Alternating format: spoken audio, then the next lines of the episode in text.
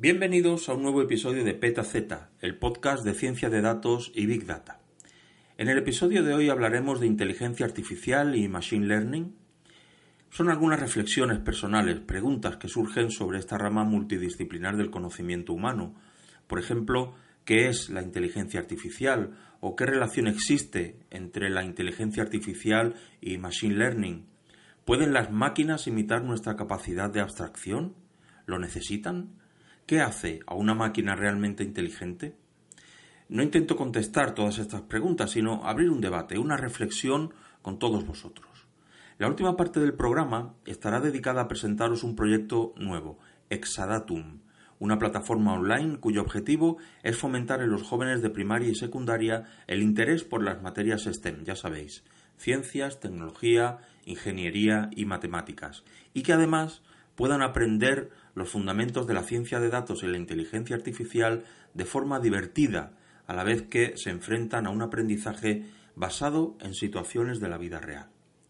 Bueno, os invito a enviar vuestros comentarios, como siempre, al correo electrónico podcast.petaz.com o entrar en www.petaz.com y recordaros que estamos en las principales plataformas iVoox, Spotify o iTunes. Comenzamos.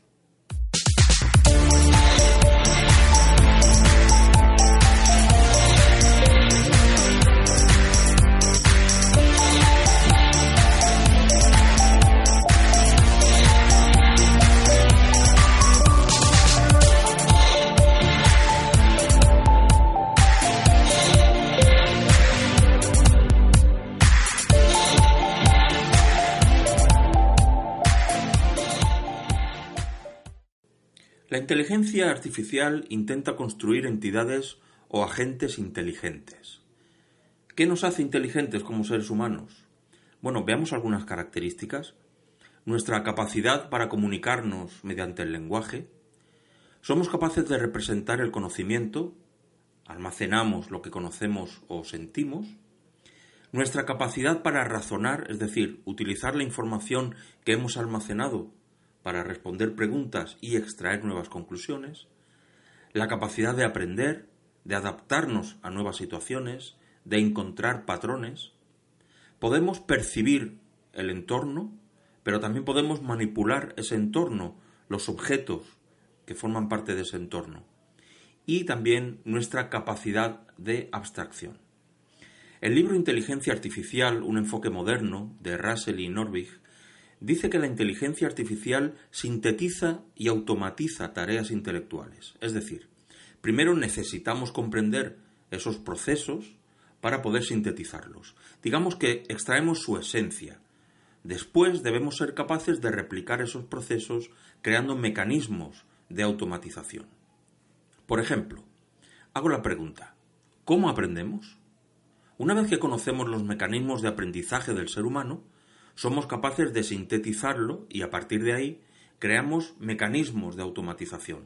Así, a partir de la pregunta ¿cómo aprendemos?, llegamos a lo que conocemos hoy como Machine Learning o aprendizaje automático.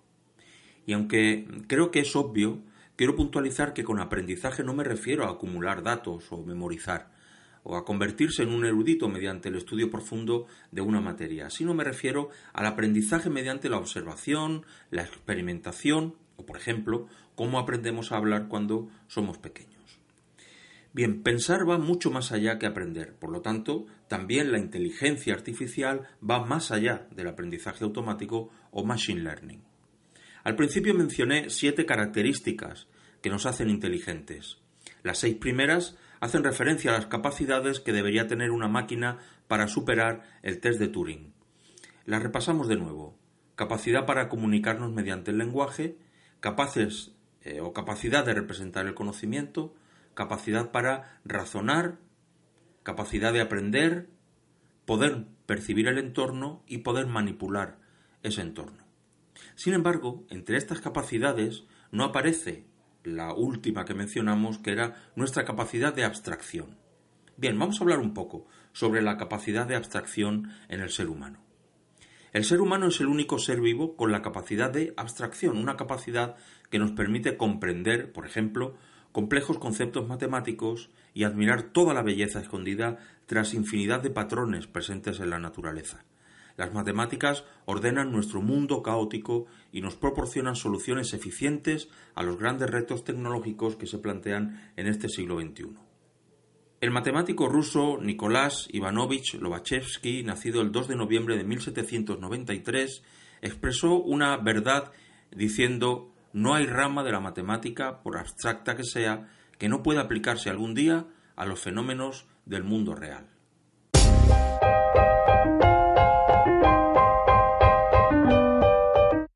El ser humano posee una capacidad, en mi opinión, innata, denominada capacidad de abstracción, la cual nos permite construir modelos o esquemas mentales cuasi tangibles a partir de simples símbolos o conceptos.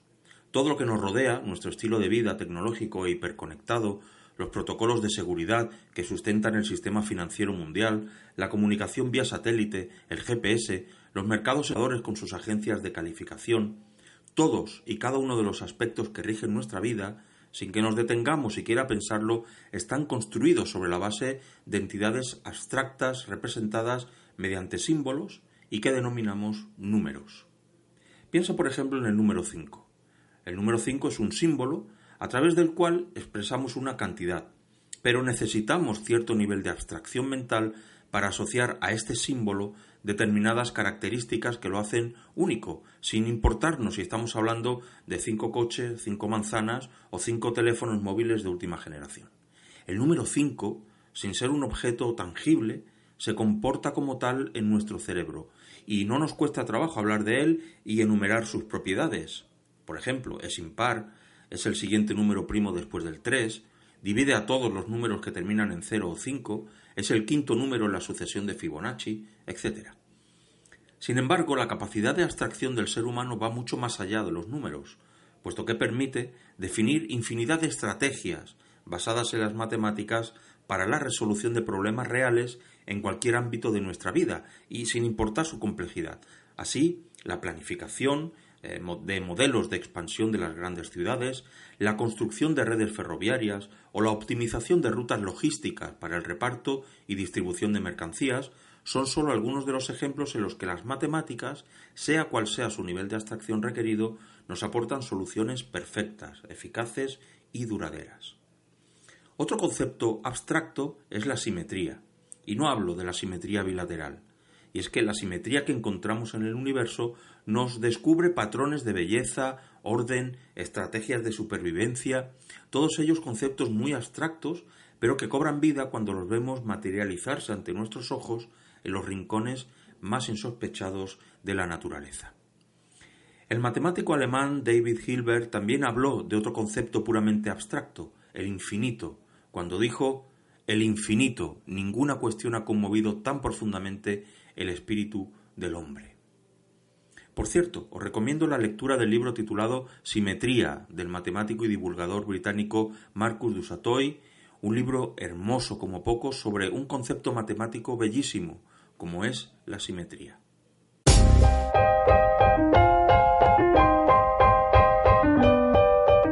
Así la pregunta que os hago es, ¿es la capacidad de abstracción en el ser humano innata o aprendida? Y si es innata, ¿puede un ente artificial denominarse inteligente sin esta capacidad? ¿Cómo sintetizamos y automatizamos esta capacidad de abstracción? Bien, cuando hablamos de inteligencia artificial debemos referirnos obligatoriamente al concepto de agente racional o agente inteligente. Es decir, al final la inteligencia debe residir en algo, ya sea una persona, una máquina o un software con capacidad para razonar. Bien, ¿qué características deberían tener estos agentes? Bueno, pues estar dotados de controles autónomos, ser capaces de percibir el entorno, que persistan durante un tiempo prolongado, que se adapten a los cambios, que sean capaces de alcanzar objetivos diferentes. Bien, acabo de introducir otro concepto al hablar de agente racional, que es el de racionalidad. Un agente inteligente no humano es inteligente porque piensa y actúa como un humano o porque piensa y actúa racionalmente? Pensemos un momento. Ante una situación en la que debemos tomar una decisión ¿Somos capaces de evaluar todas y cada una de las posibles situaciones y tomar siempre una decisión correcta? No. ¿Por qué? Simplemente porque nuestro mundo es muy complejo y nuestro tiempo muy limitado. Así que necesitamos introducir otro concepto, el de racionalidad limitada. Tomar decisiones teniendo en cuenta que no disponemos de todo el tiempo necesario para evaluar todas las posibles situaciones, así que nuestras decisiones son racionales, pero con una limitación intrínseca. Así que os lanzo otra pregunta para pensar. ¿Crees que los agentes inteligentes no humanos tienen también esa limitación? Todas estas reflexiones nos permiten percibir que la inteligencia artificial se apoya o fundamenta en muchas disciplinas y ramas del conocimiento, como la filosofía, las matemáticas, la psicología, la informática, la neurociencia o la lingüística, entre otras. Bien, si tuviéramos que resumir lo que hemos hablado hasta aquí, diríamos que la inteligencia artificial es construir agentes inteligentes que actúen o se comporten como humanos y que reaccionen como humanos, mimetizando la capacidad del ser humano de pensar, de aprender y de tomar decisiones. Pero, ¿qué relación existe entre la inteligencia artificial y machine learning o aprendizaje automático? Veamos.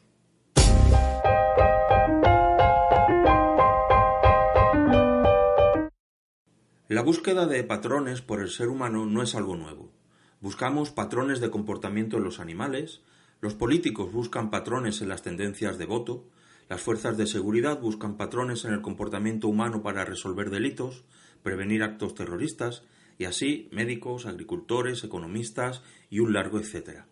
A menudo utilizamos casi indistintamente conceptos muy de moda, tales como ciencia de datos, minería de datos, aprendizaje automático o inteligencia artificial para referirnos a una idea común, a saber, la capacidad de determinados sistemas informáticos o computacionales para detectar patrones a partir de grandes volúmenes de datos, aprender de estos eh, datos generando modelos algorítmicos y predecir comportamientos futuros a partir de tales modelos. Bien, analicemos brevemente el alcance de estos conceptos. En 1955 el científico cognitivo John McCarthy acuñó el término inteligencia artificial, que fue presentado un año más tarde en Dartmouth en la primera conferencia sobre inteligencia artificial. El objetivo era explorar formas de hacer que una máquina pudiera razonar como un humano, fuera capaz de pensar de forma abstracta, resolver problemas y mejorar de forma autónoma. Él creía que cada aspecto del aprendizaje o cualquier otra característica de la inteligencia puede, en principio, describirse con tanta precisión que se pueden hacer eh, que una máquina las simule. Estas propuestas posiblemente resultaron ser una evolución natural de las ideas que pocos años antes Alan Turing ya había plasmado en un paper titulado Computing, Machinery and Intelligence en 1950. El término inteligencia artificial es, por lo tanto, eh, un gran paraguas que cubre muchos otros conceptos, los cuales definen ámbitos más concretos, más restrictivos, digamos, relativos al tratamiento y análisis de grandes volúmenes de datos, la búsqueda de patrones, el uso de algoritmos para la creación de modelos predictivos o nuevos enfoques que permiten a las máquinas ver y comprender el mundo de una manera que los humanos no pueden comprender. Existen diferentes definiciones de machine learning o aprendizaje automático a partir de diversos enfoques o perspectivas, ya sea desde un punto de vista eh, matemático o algorítmico o estadístico. Sin embargo, por centrar la idea tras el término en algo concreto, podemos definir eh, Machine Learning como un mecanismo o conjunto de técnicas dentro, y esto es importante, dentro del ámbito de la inteligencia artificial que utiliza métodos estadísticos para la búsqueda de patrones a partir de los cuales construimos máquinas inteligentes capaces de aprender y tomar decisiones en base a datos empíricos que hemos obtenido de diversas fuentes de datos, como em, bases de datos, sensores, etc. El aprendizaje automático o machine learning es un subconjunto de técnicas dentro del ámbito de la inteligencia artificial que utiliza métodos estadísticos para desarrollar modelos algorítmicos que permiten a las máquinas, por lo tanto, aprender con la experiencia. Y añado aquí un pequeño matiz, a saber, ser capaz de aprender no significa ser inteligente. ¿Qué es aprender desde el punto de vista de una máquina? ¿Cuáles son las fases que definen perfectamente un proceso de aprendizaje automático? La pregunta lógica a continuación sería ¿cómo aprenden las máquinas?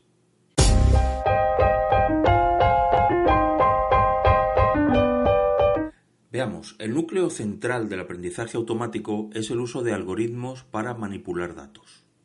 Su principal herramienta son las matemáticas. A partir de esos algoritmos, las máquinas son capaces de detectar patrones de todo tipo de fuentes de datos, crear nuevos comportamientos basados en esos patrones reconocidos y tomar decisiones basadas en el éxito o el fracaso de tales comportamientos. Dependiendo de los algoritmos empleados y los objetivos que se pretenden alcanzar, es decir, el tipo de problema que queremos resolver, podemos hablar de tres tipos de aprendizaje. Aprendizaje supervisado, aprendizaje no supervisado y aprendizaje de refuerzo. Vamos a ver estos tres tipos de aprendizaje con más detalle. Aprendizaje supervisado. Bien, en este tipo de aprendizaje, un algoritmo aprende a partir de datos de ejemplo y respuestas objetivo asociadas que pueden consistir en valores numéricos o etiquetas con el fin de predecir las respuestas correctas cuando el algoritmo sea expuesto a nuevos ejemplos, es decir, cuando ese algoritmo eh, se haya eh, puesto en producción. Este tipo de aprendizaje es utilizado principalmente en problemas de regresión, cuyo objetivo es un valor numérico, o problemas de clasificación, cuyo objetivo es una variable cualitativa, una etiqueta. En este tipo de aprendizaje, sabemos a priori qué buscamos, por lo que hablamos de un aprendizaje guiado. Imaginemos que queremos clasificar animales, mamíferos o reptiles en base a un conjunto de características. A partir de los datos que disponemos, el algoritmo será capaz de identificar a través de sus características si un animal es mamífero o reptil, siendo estas, por lo tanto, las etiquetas de salida. Aprendizaje no supervisado.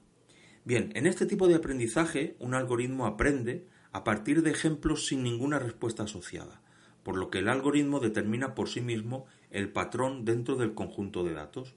No existen etiquetas o clases que previamente nos digan qué estamos buscando.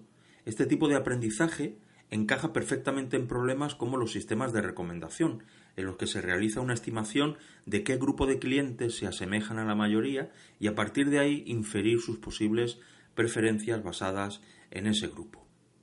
Y por último, el aprendizaje de refuerzo.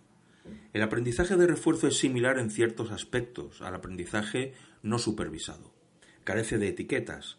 Sin embargo, en este tipo de aprendizaje se suelen asociar ejemplos con un retorno positivo o negativo según la solución que el algoritmo proponga. Es un aprendizaje cuyo resultado es prescriptivo, es decir, toma decisiones y dichas decisiones tienen consecuencias. Es lo que los humanos conocemos como aprender mediante prueba y error, donde los errores llevan eh, aparejada cierta penalización, lo que hace que esas decisiones sean identificadas como fracasos o menos exitosas que otras.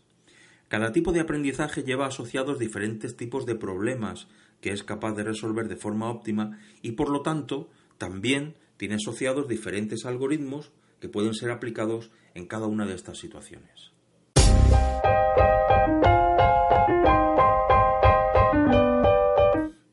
Bien, para que las máquinas puedan aprender correctamente necesitan entrenamiento, y este entrenamiento se presenta en la forma de datos, datos históricos a partir de los cuales se puedan inferir patrones que posteriormente puedan ser validados con nuevos datos que permitan verificar la validez del modelo resultante. Ni que decir tiene que los datos deben ser de calidad y que cuanto mayor sea el volumen de datos, mejor podrá ser entrenado el modelo. Esto último mm, tiene ciertos matices que eh, analizaremos en otros eh, episodios cuando hablemos con más detalle con algunos de los algoritmos que se pueden aplicar en Machine Learning. Por lo general, los datos disponibles se dividen en tres grupos. En algunos casos, dos son suficientes. Son los datos de entrenamiento, los datos de validación y los datos de prueba y los porcentajes que se aplican a estos grupos son del 70% para entrenamiento, 20% para validación y 10% restante para pruebas. En algunos casos solo se utilizan datos de entrenamiento y validación en una proporción de entre el 70 u 80 para entrenamiento y el 30 o el 20% para validación. Esto es así porque a veces los datos utilizados para probar el modelo no provienen de datos históricos, sino de los nuevos datos que van entrando en el sistema. Bien, la siguiente pregunta lógica es, ¿qué ocurre cuando los resultados obtenidos a partir del modelo aplicado a nuestros datos no se ajustan a nuestras necesidades? Es cierto que en ocasiones los modelos algorítmicos no funcionan correctamente cuando son sometidos a entornos de producción a la primera. En estos casos puede ser necesario, y de hecho ocurre en muchas ocasiones, que va a ser necesario evaluar nuevamente el modelo, quizás aplicando distintos algoritmos, verificando la calidad de los datos o simplemente con una reformulación del problema. En cualquier caso, los modelos deben estar sujetos a revisiones y conforme van entrando nuevos datos, quizás sea necesario afinar dicho modelo para mejorar su rendimiento. Bien, en próximos episodios vamos a analizar eh, diferentes algoritmos de Machine Learning asociados a casos de uso concretos.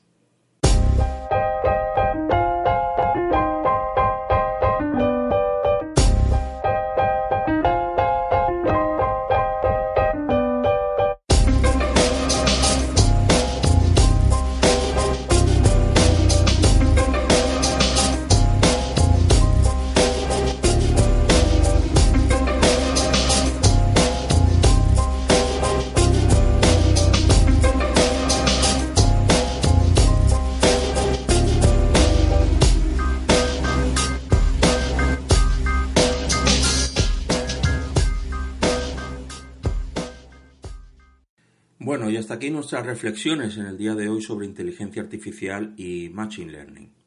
Eh, comentaros que estoy preparando nuevos episodios sobre aspectos concretos de la inteligencia artificial, el aprendizaje automático y deep learning para ir adentrándonos poco a poco en este territorio tan apasionante.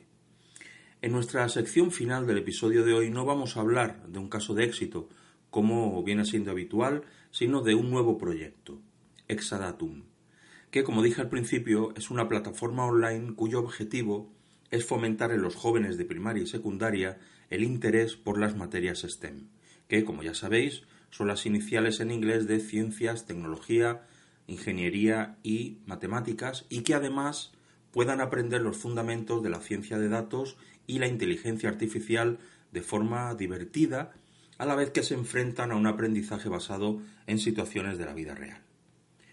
En un informe publicado recientemente por Fundación Telefónica se decía contar en nuestra sociedad con los estudiantes de mayor talento en los ámbitos STEM es crucial para alcanzar mayores cotas de desarrollo en el futuro. A los que nos gustan las ciencias y la tecnología tenemos muy clara la importancia de estas materias en nuestra vida diaria. La tecnología hace que nuestras vidas resulten más sencillas, la ingeniería nos permite diseñar y construir soluciones tecnológicas para un mundo cada vez más complejo, las ciencias nos permiten comprender nuestro entorno y cómo interactuamos con él y las matemáticas son la base de todas esas disciplinas y resultan de vital importancia para el desarrollo de nuestra sociedad. Sin embargo, la realidad es que la mayoría de los jóvenes no se sienten atraídos por estas materias y cuando se enfrentan a la decisión de continuar sus estudios en la universidad son cada vez menos los que eligen carreras vinculadas a estas materias, o si las eligen, la tasa de abandono o frustración son significativas. En la actualidad se abren nuevos horizontes profesionales para los jóvenes y los próximos años las salidas profesionales estarán muy centradas en campos como la inteligencia artificial, la ciencia de datos, la robótica, etc. Pero, desgraciadamente, existe un déficit importante de talento para incorporar a estos puestos de trabajo especializados.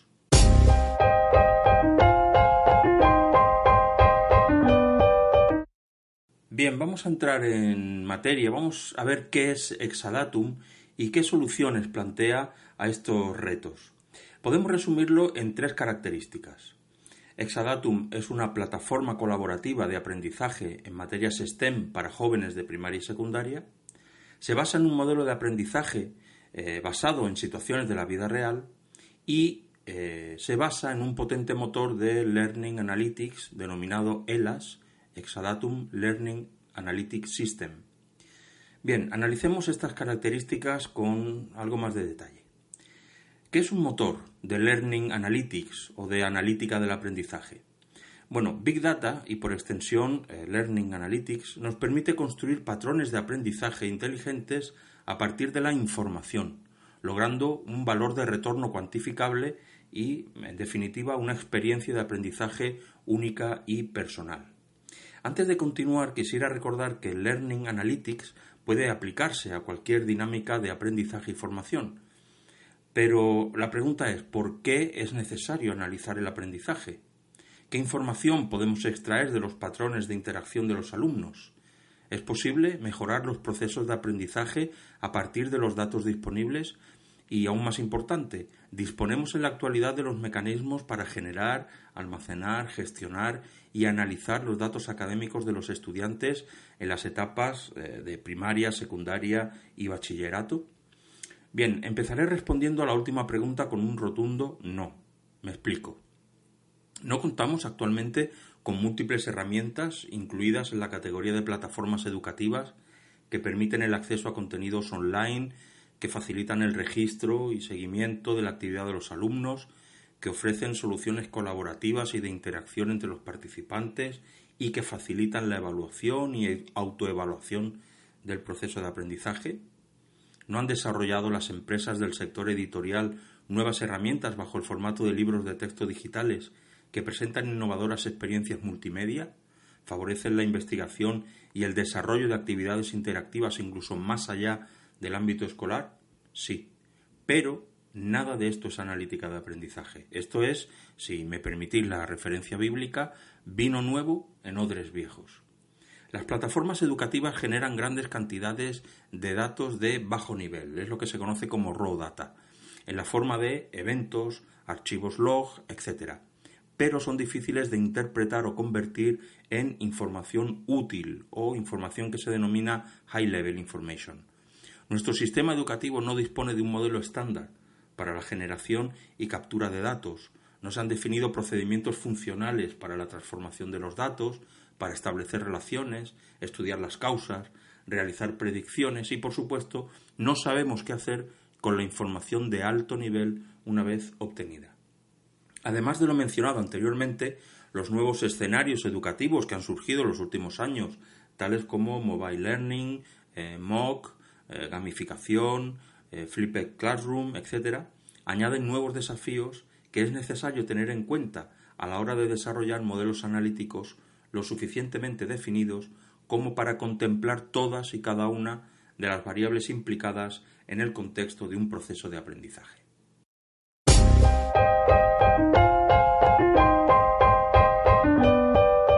Exadatum pensamos en la necesidad de desarrollar un sistema de analítica del aprendizaje para el sector educativo, de implantación en los centros escolares para las etapas de primaria y secundaria y que permita establecer un modelo estándar para la captura, almacenamiento, gestión y análisis de datos de aprendizaje.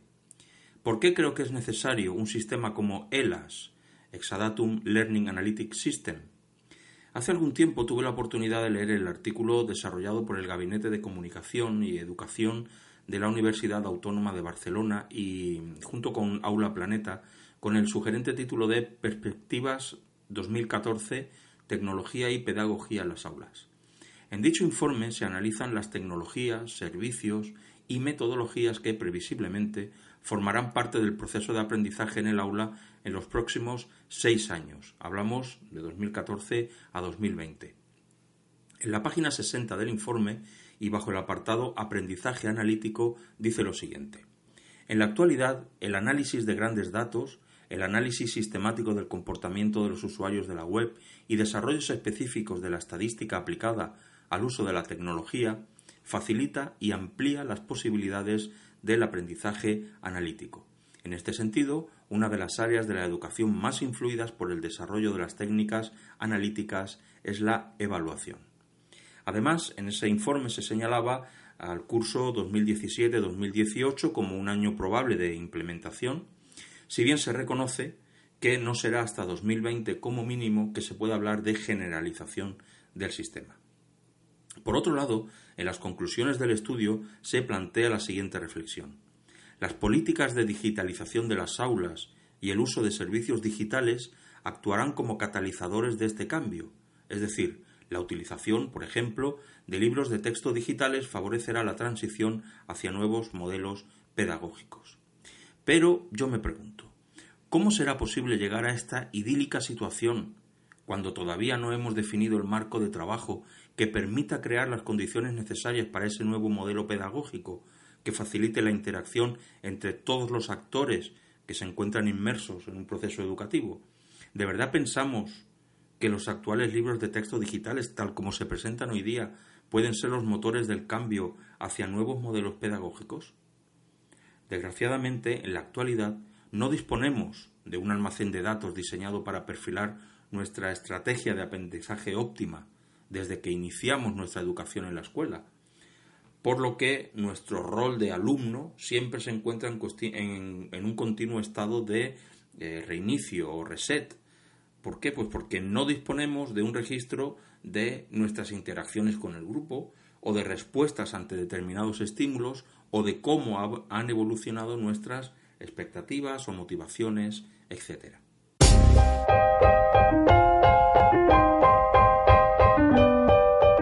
Bien, hasta ahora hemos hablado de analítica del aprendizaje, pero ¿cuáles son las bases de un motor de Learning Analytics como ELAS? Bien, ELAS es un sistema que permite registrar y monitorizar todo el proceso de aprendizaje de un estudiante a lo largo de su vida escolar. De esta forma, con el tiempo, el estudiante va configurando lo que denominamos su huella digital cognitiva, vinculando así esa huella a la construcción inteligente de contenidos digitales basados en su propio patrón de aprendizaje. Voy a tratar de explicar de forma muy condensada el proceso de construcción de, un sistema como ELAS. Comenzamos buscando la respuesta a tres preguntas básicas. ¿Qué datos son necesarios? ¿Qué obtener y cómo obtener esos datos? ¿Y qué hacer con la información de alto nivel que obtenemos?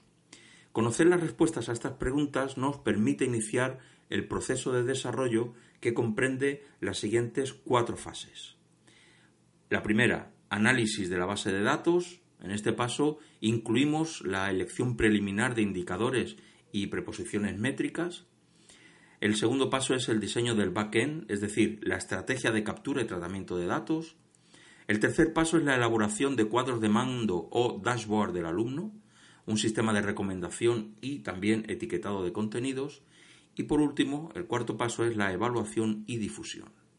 Hemos hablado antes eh, de un modelo estándar de cuatro capas. ¿Y qué es este modelo estándar de cuatro capas? Bueno, este modelo garantiza la compatibilidad de los contenidos educativos con este sistema ELAS, basándose en un modelo de agregación de contenidos modular, reutilizable y autosuficiente. Está basado en una estructura de cuatro motores dentro de este sistema, uno es el Polymorphic Learning Object o PLO. Eh, otro motor es unidades de distribución de contenido, DCU. Luego tenemos eh, contenido inteligente interactivo, eh, SIC.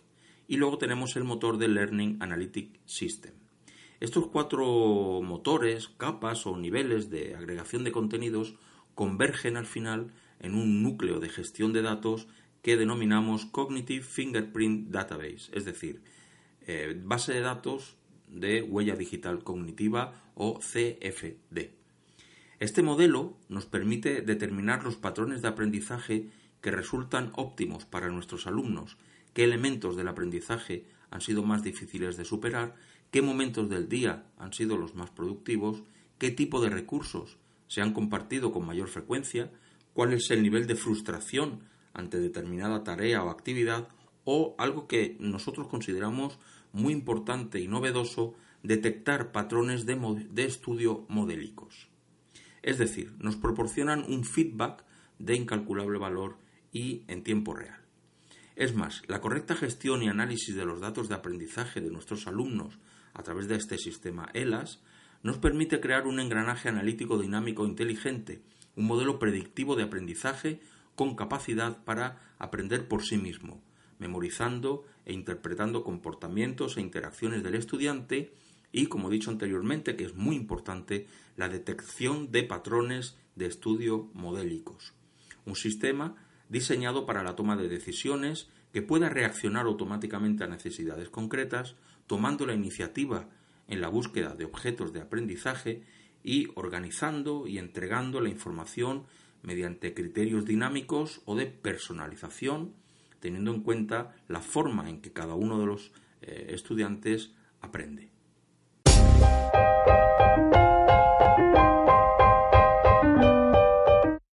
Bien, y por último la pregunta, ¿cuáles son algunas de las características de Exadatum como plataforma educativa construida sobre la base de ELAS? Bueno, pues voy a mencionar cinco características. Aprendizaje basado en situaciones de la vida real. A través de nuestra metodología exponemos a los estudiantes a situaciones de la vida real, problemas reales, analizados bajo diferentes ópticas y perspectivas la segunda característica es eh, Learning Analytics, ya hemos hablado de ella. Exadatum es una compleja comunidad de aprendizaje. A través de las herramientas de Learning Analytics es posible enriquecer la experiencia de aprendizaje mediante los datos recogidos y analizados, así como desarrollar modelos predictivos y personalizados de aprendizaje. La tercera característica es eh, los contenidos interactivos inteligentes es la posibilidad de interactuar con los contenidos, asociar recursos multimedia, compartir anotaciones desde diferentes dispositivos que hacen que eh, la experiencia de aprendizaje de los estudiantes sea más eh, reforzada. La cuarta característica son los círculos STEM y representan el núcleo central de nuestra metodología. La potencia de estos círculos radica en su conectividad y capacidad de interacción. Y por último, como quinta característica, hablamos de e-mentoring y gamificación. Los estudiantes podrán obtener los beneficios de participar en un programa de e-mentoring, compartir sus habilidades, conectar con otros estudiantes, reforzar su aprendizaje ayudando a otros a obtener un mejor rendimiento académico y su experiencia será de gran ayuda a otros y además le proporcionará recompensas. Bien, actualmente Exadatum se encuentra en desarrollo y presentará una primera beta en la primera quincena de septiembre. Puedes conocer más acerca de esta plataforma enviando un mensaje a través de mi cuenta de LinkedIn, Pedro Albarracín, y recibirás durante el mes de agosto el libro titulado Exadatum Learning Analytic System. Y bueno, hasta aquí el episodio de hoy. Un poco más espeso de contenido, un poquito más largo de lo habitual, pero espero que haya sido interesante. Os recuerdo, como siempre, que podéis enviar cualquier sugerencia o comentario al email podcast.petaz.com o a través del blog www.petaz.com. Estamos en las plataformas de podcast, ebooks, Spotify y iTunes y también podéis contactar conmigo a través de mi perfil de LinkedIn Pedro Albarracín. Sin más, nos escuchamos la próxima semana.